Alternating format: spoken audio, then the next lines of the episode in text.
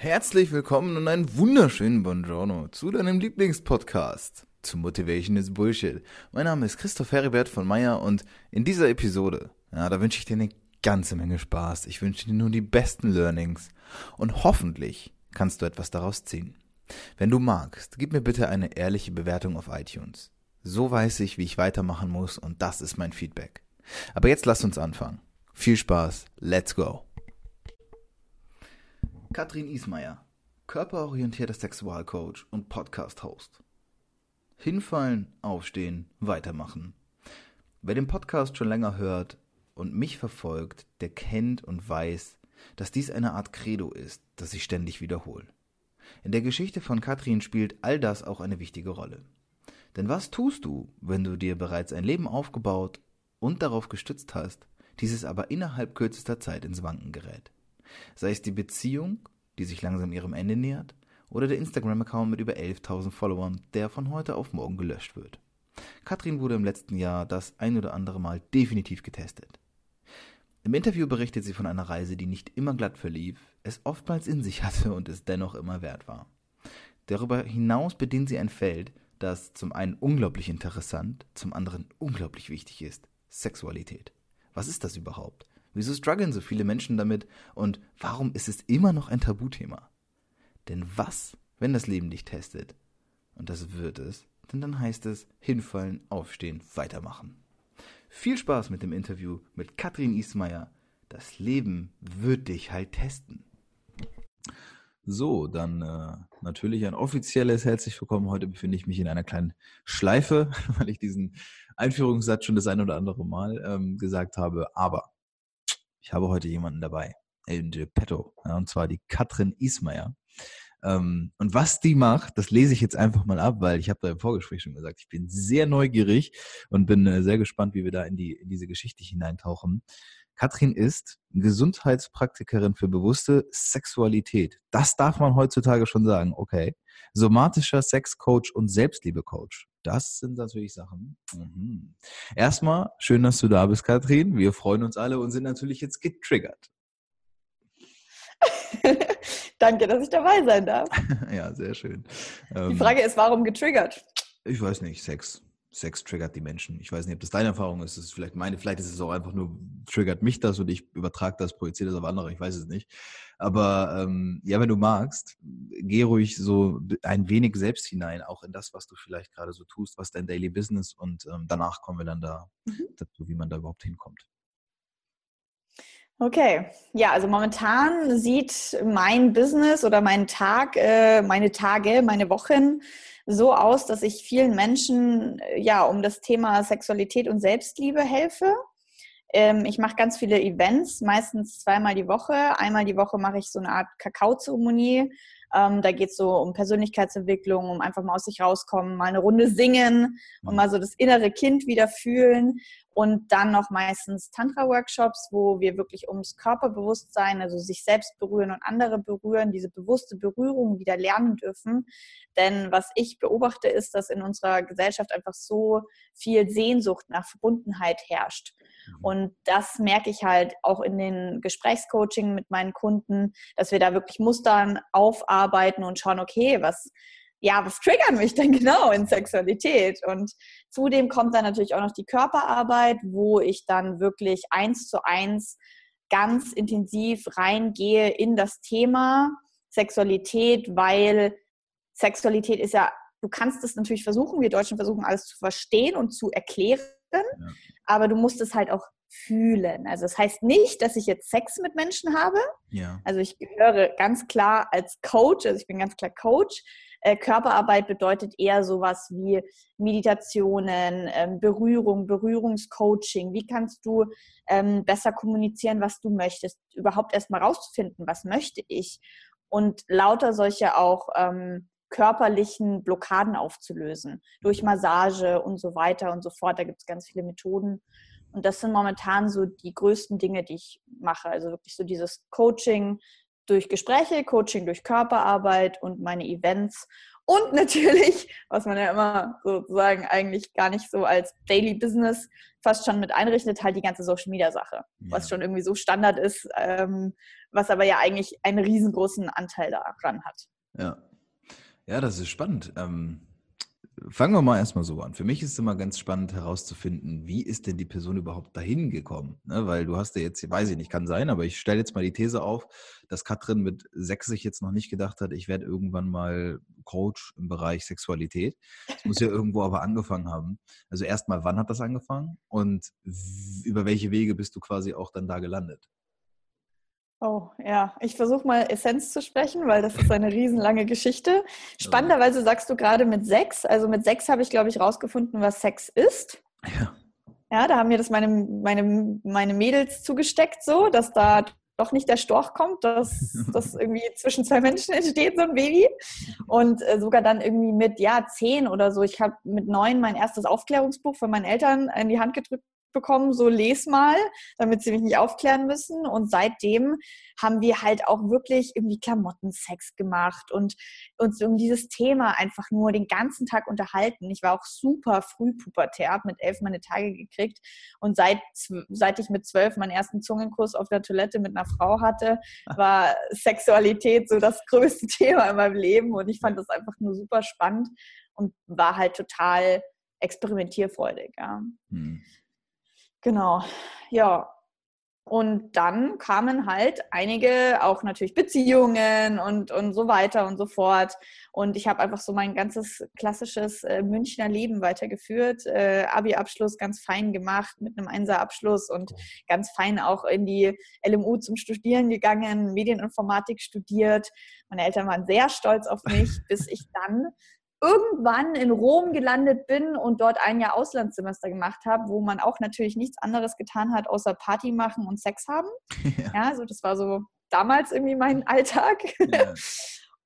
Und dann bin ich auf Umwege zu meinem Ex-Freund gekommen, der Blogger rund um das Thema Business ist, also Business Coach, ähm, YouTuber, Blogger und so weiter und habe mich dort beworben als Praktikant, um bei der Awesome People Conference mitzuhelfen.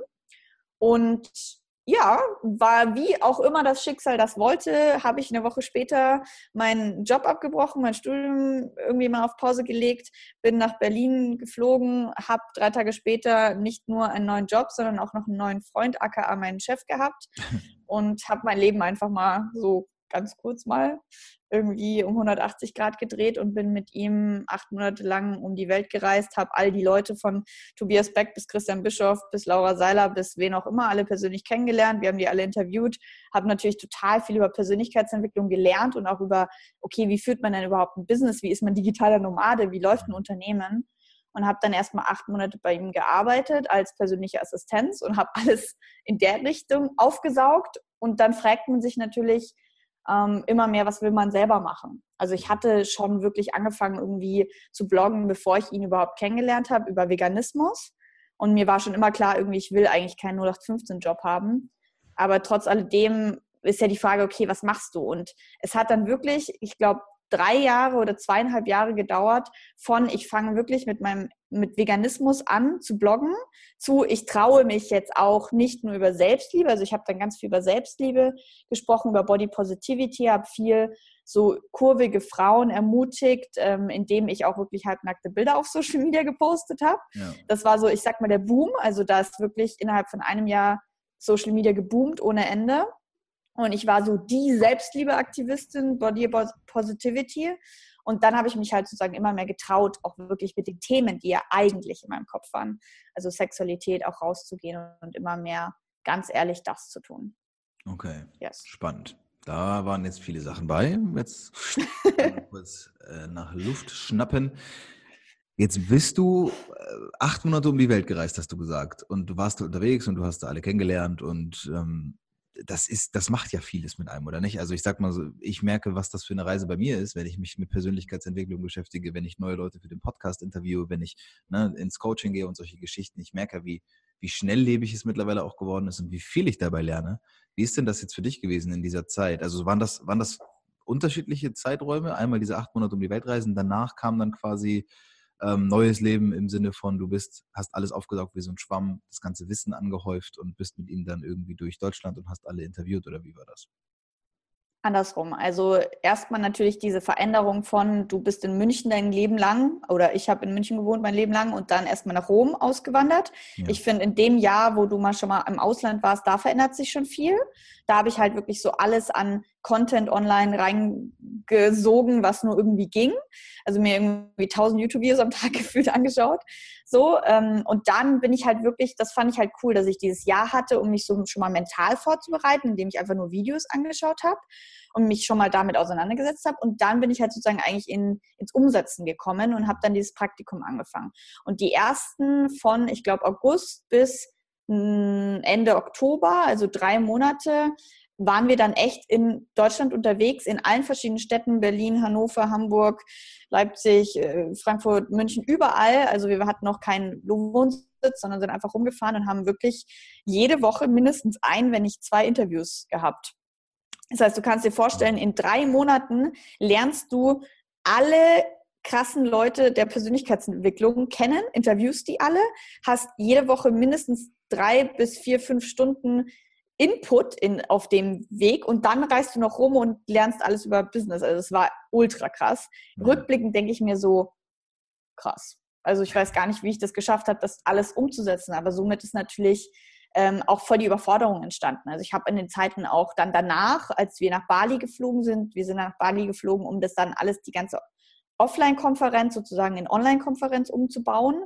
Und wir haben halt wirklich ewig viel gearbeitet. Also ich habe halt nicht nur, das hört sich jetzt nach Spaß an, gell? das hört sich jetzt nach, hey, ich reise um die Welt und ich mache Interviews und dann höre ich da Content, geil. Ja, aber dass wir halt dann irgendwie nach Hause gekommen sind und noch bis um drei Uhr nachts gearbeitet haben, hat halt keiner gesehen.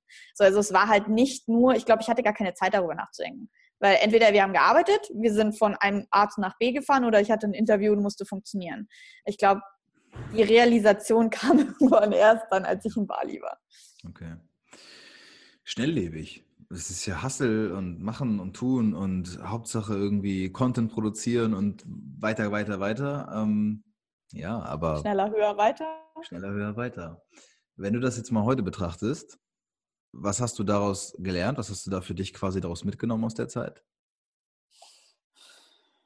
Also die, es ging ja dann weiter. Also es war ja nicht nur das. Mhm. Es waren ja nicht nur diese acht Monate. Ich habe dieses Praktikum, also ich, ich habe sozusagen nee, ich habe sogar noch länger gearbeitet. Ich habe drei Monate diese, dieses, diese, diese ganzen Interviews äh, mit ihm gemacht. Dann waren wir irgendwie sechs, sechseinhalb Monate auf Weltreise. Da habe ich dann auch mein Studium abgebrochen und eine Yoga-Lehrerausbildung gemacht und, und äh, bin dann nach Berlin gezogen. Also es hat sich bei mir viel verändert. Aber ich weiß, worauf du hinaus willst, und zwar dieses, dass es war einfach super, super viel. Mhm. Also ich habe total viel gemerkt. Ich war voll viel überfordert in der Zeit. Mhm. Ich war oft super gestresst. Ich habe natürlich äh, Dankbarkeitstagebuch hätte ich mir mal wahrscheinlich zweimal am Tag und öfters aufschreiben müssen, weil du halt so viel hast, dass du gar nicht siehst, was alles passiert. Also ich habe mir jetzt irgendwie vor ein paar Tagen nochmal Videos von damals angeschaut und dachte, hey Mädel, du hättest mal dankbarer sein dürfen, mhm. weil ich einfach so überfordert war. Aber auf der anderen Seite habe ich auch so viele Learnings mitgenommen, dass zum ersten ich halt funktioniere, wenn es sein also wenn ich will, wenn ich eine Passion habe, ich war ja voll leidenschaftlich dabei, wenn ich was will, dann bekomme ich es. Denn ich habe mich halt beworben und aus irgendwie 25 Leuten war ich die, die sofort genommen wurde. So. Und wenn ich was will, dann, dann bin ich da und dann habe ich da richtig Bock drauf. Und das heißt so ein bisschen die Erkenntnis, dass ich stark bin oder ja. dass ich, na, stark ist so wieder das falsche Wort, aber dass wenn ich was will, dann mache ich es. So, mhm. das ist eine geile Erkenntnis gewesen. Und eine nächste Erkenntnis, dass diese ganzen Leute, von denen wir täglich die Podcasts suchten und uns das alles anschauen, das sind alles nur Menschen. Ganz normale Menschen wie du und ich. Ja. Und ich habe finde es so nervig, dass so viele Menschen diese Leute auf den Thron heben. Genauso wie ich nicht auf den Thron gehoben werden möchte, weil wir sind alle nur Menschen. Ja. Ja, das ist schon, das ist auch eine ultra wichtige Erkenntnis, die ich jetzt im, im Laufe meines letzten Jahres so gezogen habe. Als ich angefangen habe, meinen Podcast zu starten, war es nämlich auch so, also ich kannte niemanden, mich kannte niemand, das war kein Netzwerk, da war nichts. Ich habe nur so eine Idee gehabt. Und jetzt im Laufe der, der letzten Monate habe ich so, bin ich sehr weit gekommen, sage ich mal, an Kontakte, wo ich so vor einem halben Jahr oder drei, vier Jahren noch nicht dachte, dass es möglich ist. Und irgendwann kam der Punkt, an dem ich wirklich verstanden habe, es sind alles nur Menschen. Die sind genauso daran interessiert, ne? die haben auch Bock, irgendwie weiterzukommen und wollen sich auch weiter vernetzen. Alles nur Menschen. Und das ist sehr, sehr spannend. Ähm, Gerade gut, klar, weil du natürlich dann auch nochmal in dieser Liga da ganz oben dann unterwegs warst, wo natürlich dann ne, Tobias Beck und Konsorten unterwegs sind. Aber auch das, alles nur Menschen. Alleine schaffen sie es aber auch nicht. Ne? Also, wenn man es mal betrachtet, die haben auch ein ganzes Team drumherum. Sehr mhm. spannend. Mhm. Ähm, ja, dann, wie ist es da weitergegangen? Also die Zeit war vorbei. Du hast gemerkt, es war viel. Das war ja auch zu viel, um es aufzunehmen, um es zu verarbeiten. Es hat ja wahrscheinlich dein System auch so ein bisschen einfach überfordert, das hast du auch eben gesagt. Wie ist es denn danach weitergegangen bei dir? Ähm, ich, wir sind dann nach Berlin zurückgekommen. Also ich hatte ja eben mein Studium abgebrochen. Das war auch keine leichte Entscheidung, aber ähm, meine Idee war ja, okay, ich mache jetzt ein halbes Jahr Pause und mache mal dieses Praktikum und mache dann mein Studium weiter. Ja, denkste, hat nicht geklappt. Ich habe dann mein Studium abgebrochen, habe eine Yoga-Lehrerausbildung gemacht ähm, und bin zurück mit meinem Ex-Freund nach Berlin gezogen und habe dann wirklich auch angefangen, Events zu geben. Und das war ähm, im Juli 2017. So. Mhm. Und seitdem ist einiges passiert. Also seitdem bin ich einfach noch viel, viel klarer in meiner Positionierung geworden, habe mich eben mehr getraut, über Sexualität zu reden, habe wirklich auch, ja, mein Business einfach weiter aufgebaut. Also ich war bin dann bei ihm ausgestiegen. Ich war natürlich trotzdem immer noch die ganze Zeit bei dem ganzen Team dabei und allem, aber ich bin ausgestiegen und bin wirklich 100 Prozent in meine Selbstständigkeit gestartet mhm. und habe halt dann wirklich von, man fängt mal klein an und dann erstmal auch die ganzen Selbstwertthemen, Money Mindset, erstmal, okay, wie kann ich denn überhaupt verkaufen? Wie, wie kriege ich meine Events überhaupt voll? Am Anfang waren da drei Leute da und jetzt habe ich irgendwie jeden, jeden Freitag 18 Leute da. Mhm. So und muss gar kein Marketing mehr dafür machen. Und das war halt erstmal auch das alles auszuführen figuren, meinen Podcast zu machen, YouTube-Videos zu machen und erstmal eine Routine reinzukriegen. Am Anfang mhm. ist es schon viel zu viel, einmal in der Woche einen Podcast zu machen. Ich war schon mhm. überfordert mit einem Podcast pro mhm. Woche. Und wenn ich mir denke, was für einen, ja, was für einen, für, für, für eine Taktung ich jetzt habe oder wie viel ich jetzt mache, da muss halt erstmal reinwachsen. Ja. Also im Endeffekt habe ich die letzten eineinhalb Jahre viel reinwachsen gemacht. Also wirklich auch Unternehmertum, auch das, auch mich weiterentwickelt. Ich habe auch wirklich eine Ausbildung gemacht, weil das ist auch was, was ich merke, wenn du halt nur über das Thema redest, dann zerpflückt dich auch jeder immer, ja, aber du bist ja kein Psychologe, vor allem bei Sexualität, dadurch, dass es ja so was Intimes ist, waren die Leute immer so, was, du bist jetzt Sexcoach. Mhm. Ja, ich bin Sexcoach, ich habe mega viel Erfahrung drin, ich kann dir helfen, aber die Leute wollten halt immer, dass ich eine Ausbildung mache.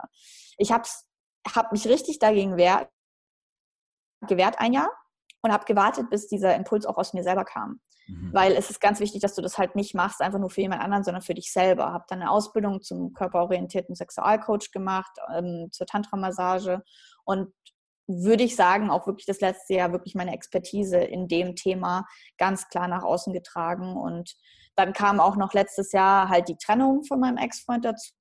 Das war natürlich dann auch noch erstmal ein riesengroßes Ding, so jemand, der eigentlich von Anfang an an deiner Seite war mhm. und mit dir dieses Business aufgebaut hat, dir auch irgendwo einen Halt gegeben hat, war dann erstmal alles weg. Mhm. Und so, also ich sag mal, 2018 war auch so ein Jahr, das mich getestet hat. So mhm. Ex-Freund weg, Umfeld weg, irgendwie alles weg erstmal, auf mein Leben klarkommen. Dann wurde mein Instagram-Account mit 11.000 Abonnenten plötzlich vom einen auf den anderen Tag gesperrt und war weg. Also ich musste so ein bisschen letztes Jahr beweisen, dass ich es auch wirklich will mhm. und mir auch überlegen, okay, ja, wie geht es jetzt halt weiter? So. Also erstmal auch wirklich nochmal mein Leben irgendwie gefühlt äh, überdenken, neu orientieren, die Ausbildungen machen und jetzt halt 2019 richtig krass reinstarten mit, was es da noch alles so gibt, Online-Kurse und so weiter. okay, bevor wir da richtig reinstarten, ähm, Eingang nochmal zurück, beziehungsweise nochmal ein bisschen zurückschauen.